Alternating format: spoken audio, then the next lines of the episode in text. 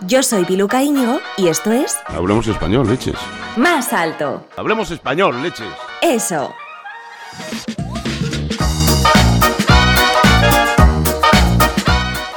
El tema de hoy es uno que me trae de cabeza. De hecho, es el que le da sentido a este podcast.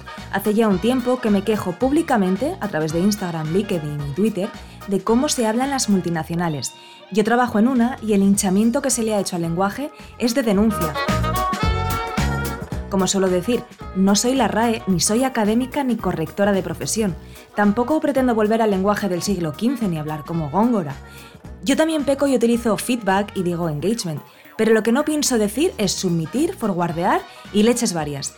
Así que para aclarar dudas y hacer las consultas pertinentes, hoy está aquí Alex Herrero, domador de palabras, como reza en su Instagram, y formador en el Centro para Profesionales de la Lengua Cálamo y Claro. Hola Alex, y qué ganas tenía de tener esta charla contigo. Muchísimas gracias por aceptar mi invitación. Muchísimas gracias a ti, Piluca. Eh, vamos, para mí es un auténtico placer poder estar con una defensora del español y, vamos, del idioma como tú. Vamos, pocas personas podrán, en este caso, igualar esa convicción y compartir pues esta afición que tenemos por defender en este caso el idioma, vamos, más bonito y que compartimos casi 600 millones de hablantes. Ojo, 600 millones de hablantes. ¿Sabes lo que me dijo Richard Bogan? Cuéntame. Me dijo, te lo voy a decir tal cual, ¿eh? you're, fighting a losing battle. Y le dije, ya lo sé, estoy peleando una batalla que está abocada a perder. Yo lo sé. Pero además me dijo una cosa muy interesante, que es, cuando España se vuelva a posicionar como la potencia económica número uno, entonces hablamos. Pero para eso tienen que pasar 100 años.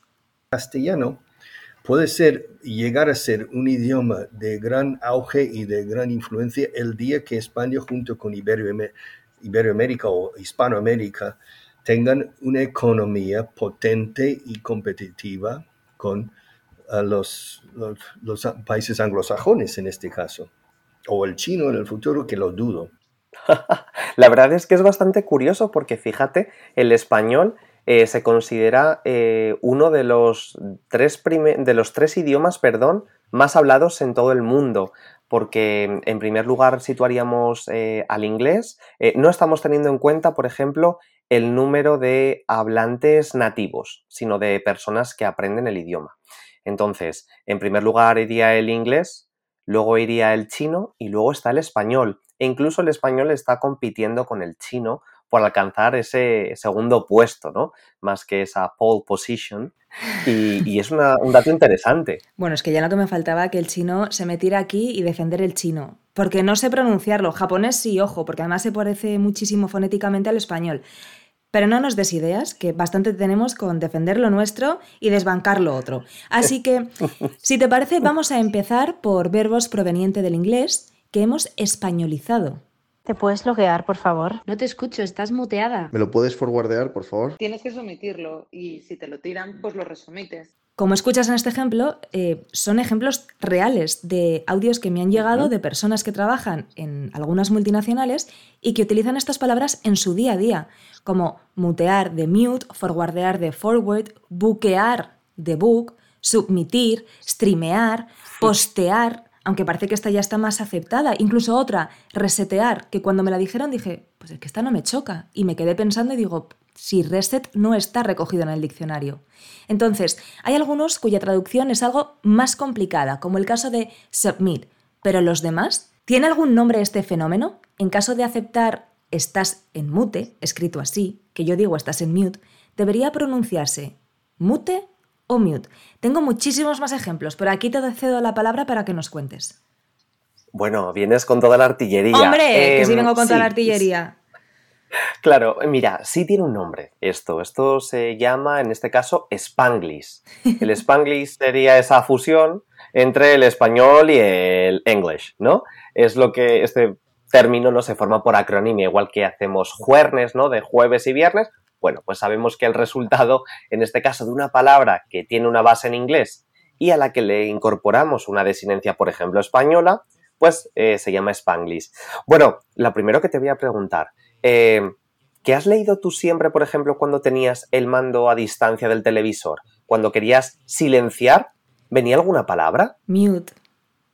Ajá. Y cuando a lo mejor querías iniciar la película, la serie, ¿qué ponía? Play. Claro, por eso no nos parece tan extraño encontrarnos casos como mutear, ¿no? Es verdad Ay, que no no hemos hecho de nunca pero estos híbridos son bastante frecuentes en la lengua. Es verdad que nosotros desde hace muchos siglos, como hispanohablantes, eh, no generamos más verbos que aquellos que acaban en la primera conjugación. Los que acaban en ar o ear. De ahí que, por ejemplo, muchos de los, de los casos perdón, que hemos escuchado, ¿no? Tengan esa terminación de ar o ear. Esta cuestión de se aceptan, no se aceptan, bueno, pues lo primero siempre que tenemos que hacer aquellos que queremos usar bien el idioma es comprobar si tenemos una palabra ya en nuestra lengua para referirnos a esa acción. Por ejemplo, si queremos mutear algo, ¿se te ocurre algún verbo que utilicemos y que esté más que asentado? Silenciar. Pero ¿sabes lo que a mí me sale? Silencia. ¿Sabes lo que a mí me sale cuando me dicen en una call, he puesto entre, comida, entre comillas, y si lo escribiera, lo escribiría en cursivas. Pero en una llamada cuando me dicen, estás en mute, o muteate que se, está- se te está escuchando, ¿sabes lo que yo diría? ¿El qué? Cállate la boca. Por favor, y hablemos español, leches. También es una muy, muy buena respuesta. Pero es verdad que estos híbridos los hacemos eh, cuando, por ejemplo, nos encontramos en un ámbito donde manejamos varios eh, idiomas. Fíjate, Piluca, hay una cosa muy interesante y es que las personas que mm, suelen introducir términos en inglés, ¿no? En un contexto, una conversación en español, no suelen ser personas que se consideren, en este caso, eh, políglotas, es decir, que tengan el español y el inglés como lengua materna, no, sino personas que al contrario, que no suelen dominar bien el inglés. Mm, Te comprendo porque tengo amigos que trabajan en multinacionales y uno de ellos eh, no tiene, por ejemplo, las llamadas, sino que tiene calls, no tiene, por ejemplo, citas, sino que tiene appointments o tiene dates. Entonces, es bastante curioso cuando eh, una persona está eso, inmersa en un contexto en inglés, pues la cantidad de palabras que va recogiendo y en este caso el híbrido que hace con otros idiomas. Así que este concepto de mutear que nos puede parecer tan extraño, pues bueno, nosotros lo que deberíamos es primero buscar si tenemos una palabra en español. Luego veremos en este caso pues cómo podemos adaptarla más adelante en el caso de que, de que sea necesario o que los hablantes tengan voluntad para ello. Vale, pero por ejemplo, atachar, ¿de verdad? Atachar en vez de adjuntar. ¿Por qué somos tan vagos, tan pereza? Vamos, a mí en una entrevista de trabajo me viene alguien y me dice, eh, te atacho a mi currículum y le digo, "Mm, hasta luego, vete por ahí por no decir, pues eso, otra cosa. Pero es que me parece que refleja un poco de pereza mental, de no utilizarlo. O por ejemplo, aquí te ponía otro, otro de los eh, términos. Submit, submitir. Vale, entiendo que Ah. submitir es como subir un formulario, em. Un adjuntar, un cargar. cargarlo, muy bien, cargarlo, pero es que se ha extendido, al menos en esta multinacional que yo conozco, americana, se usa y se extiende como la pólvora. Entonces hay que desbancarla.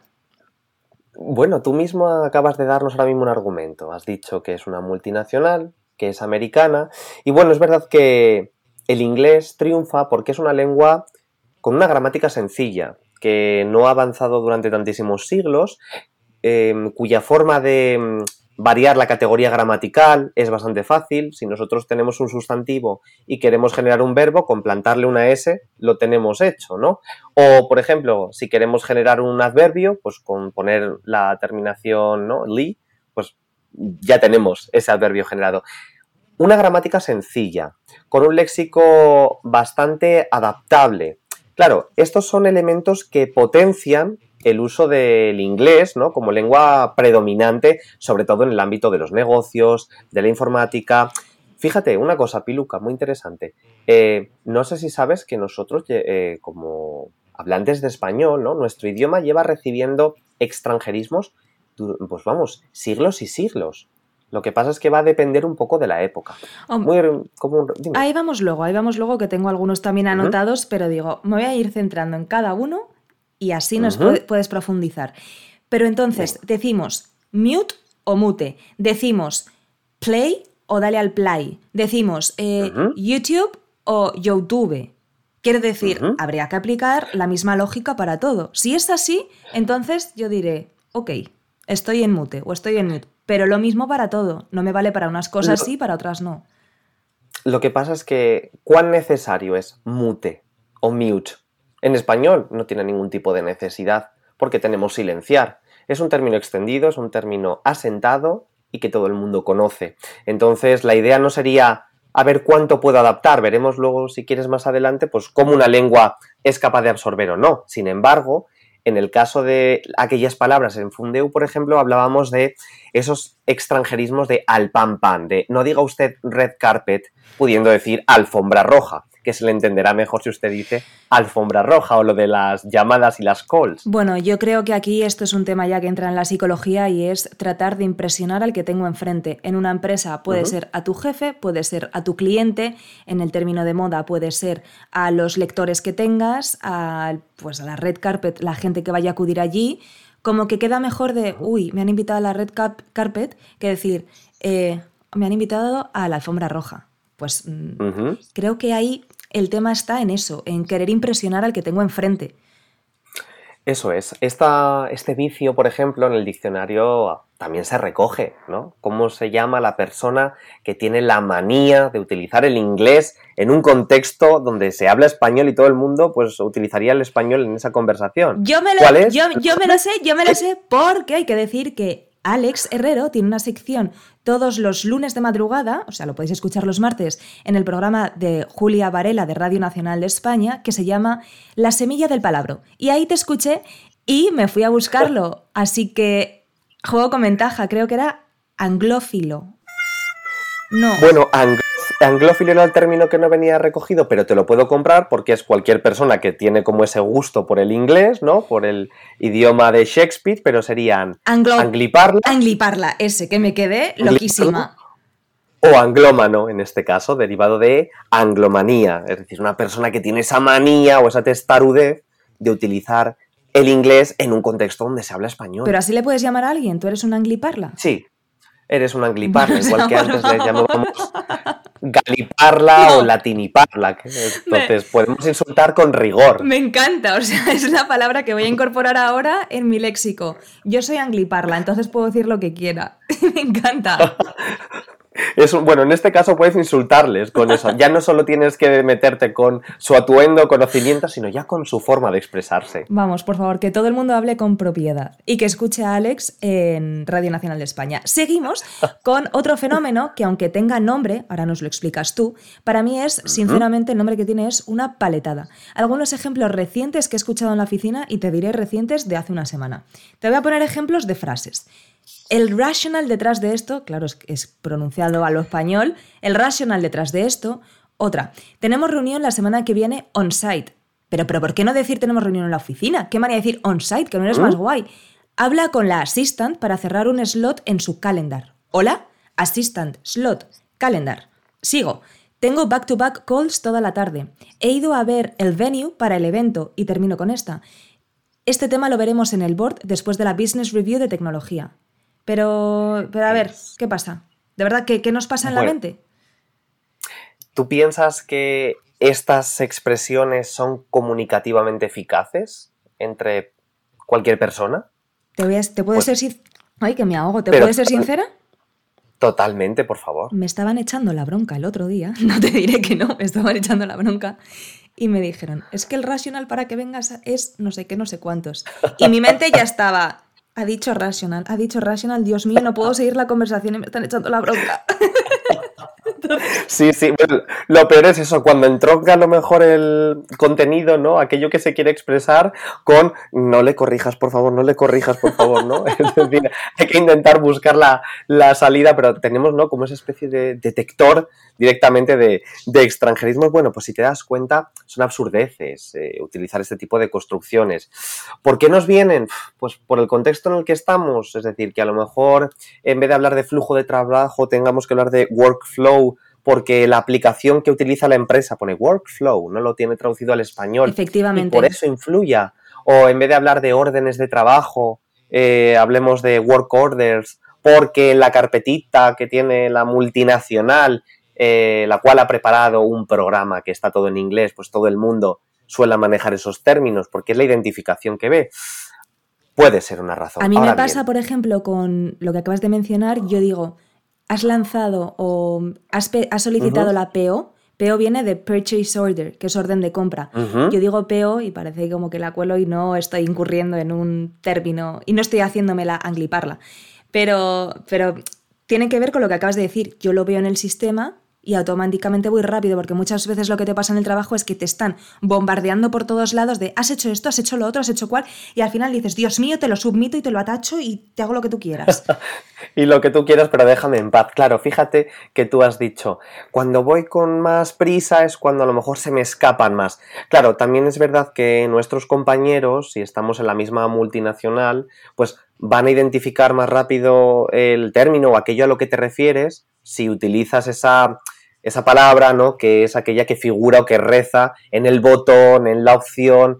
Y eso es un problema, claro. Incluso se quedas de rara, seguro que te pasará, si en vez de decir, pues eso, la hoja de pedido o orden de pedido, pues sueltas, eh, sueltas esta palabra en español, perdón, frente, frente al O extranjerismo. sea, puedo quedar de repipi, pero no sabes. Sin embargo, eh, me pasa algo que, que ni yo entiendo. A ver, mi, mi mente es complicada y a mí me cuesta entenderme, eh, las cosas como son. Pero a veces digo, has hecho scroll en vez de decir, has bajado para abajo y encima estoy incurriendo en una redundancia, que esto también tiene un nombre en, en nuestro idioma. Lo sé y ahora nos lo explicas. Pero sin embargo, si digo, has hecho scroll, no me parece tan mal, pero si digo, em, pues no lo sé, eh, lo de Business Review o cualquiera de las otras mencionadas, pienso, pero qué paletada.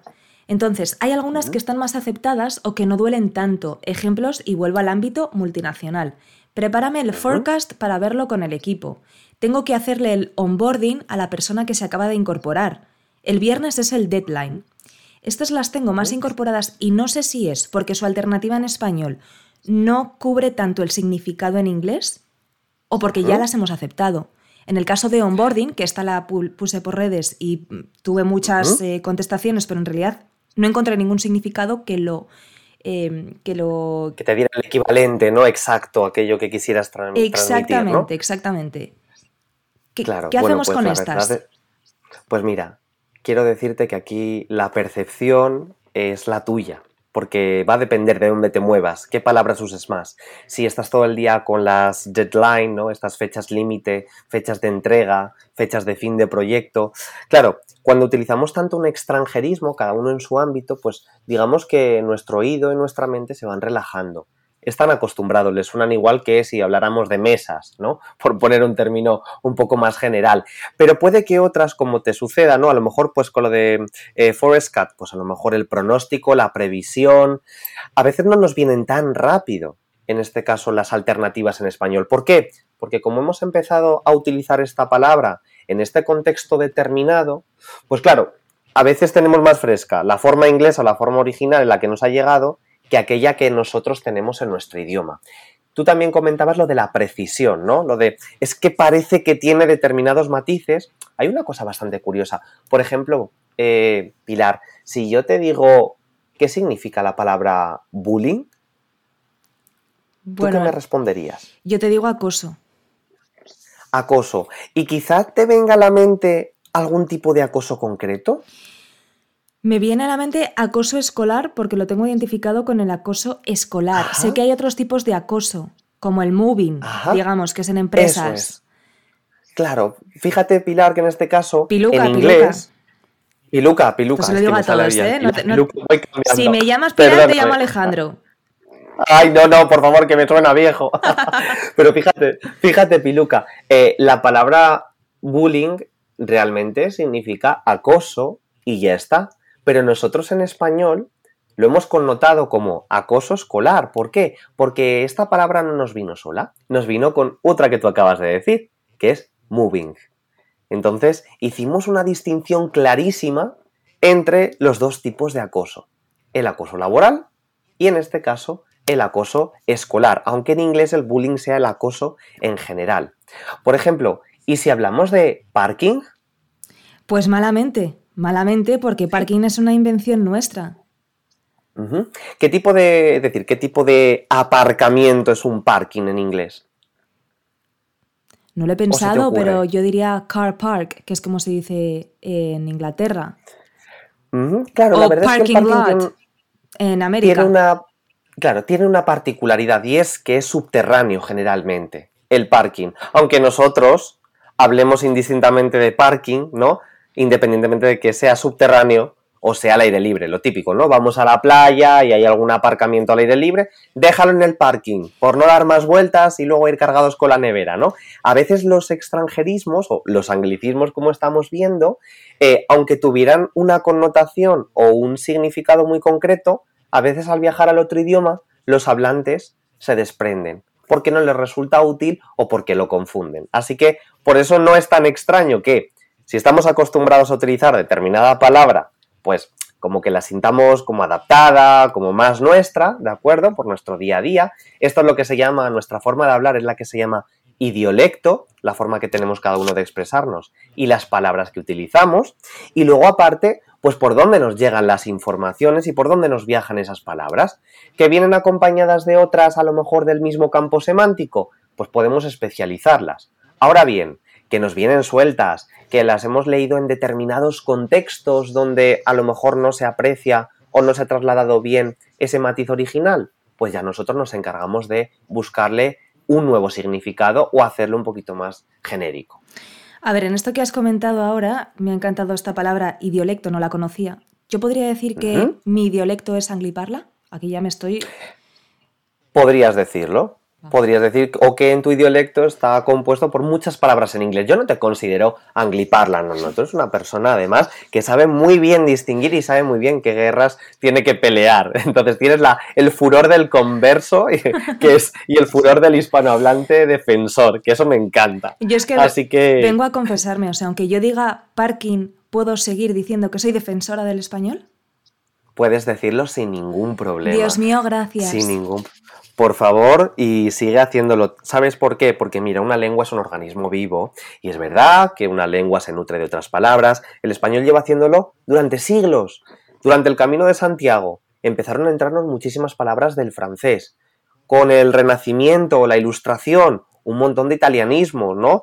La ópera, la pintura, las principales artes, ¿no? Que se desarrollaron en italiano, pues claro, en nuestro día a día tenemos un montón de italianismos, unos adaptados y otros sin adaptar. Es que, eh, Alex, una pregunta. Entonces, eh, ¿cuándo un anglicismo, un extranjerismo pasa a ser aceptado en nuestra lengua? Ejemplo, a mí no me choca ver béisbol escrito en español o fútbol, F-U- F-U-T-B-O-L, o croissant, así croissant y no croissant, o sea, y no croissant, sino que, que acabo de sonar fatal, pero bueno, y no croissant. Eso ya no me choca verlo. ¿En qué momento, por ejemplo, deadline, Claro. que está tan asentada, porque no se escribe deadline, como suena? ¿Cuándo, forma, ¿cuándo pasa a adaptarse? Pues aquí incurren dos asuntos. Lo primero, que cumpla con las pautas fonéticas y morfológicas del español, es decir, nos- el español, por lo general, salvo algunos matices, se considera una lengua homógrafa, es decir, tal y como pronunciamos una palabra, la escribimos, ¿no? Aviso que tenemos ciertos matices. ¿Cómo has dicho que se Eh, llama eso? Entonces, homografía. Homografía. Homógrafa es una palabra. Es homógrafa, nuestra lengua. Entonces, es decir, si yo quiero poner, por ejemplo, eh, carpeta, pues sabes cómo representarlo sin problema. Ahora bien, suelta en inglés right, que lo mismo puede ser correcto, que puede ser derecha, ¿no? Eh, en fin, hay un montón de, de posibilidades, ¿no? Porque tenemos que aprender la grafía y cómo se va a representar en estos casos. Bueno, pues lo primero, si se puede adaptar al español, y hay dos tipos de adaptaciones. Por ejemplo, eh, pensemos en la palabra puzzle. ¿Cómo se pronuncia en inglés? Puzzle.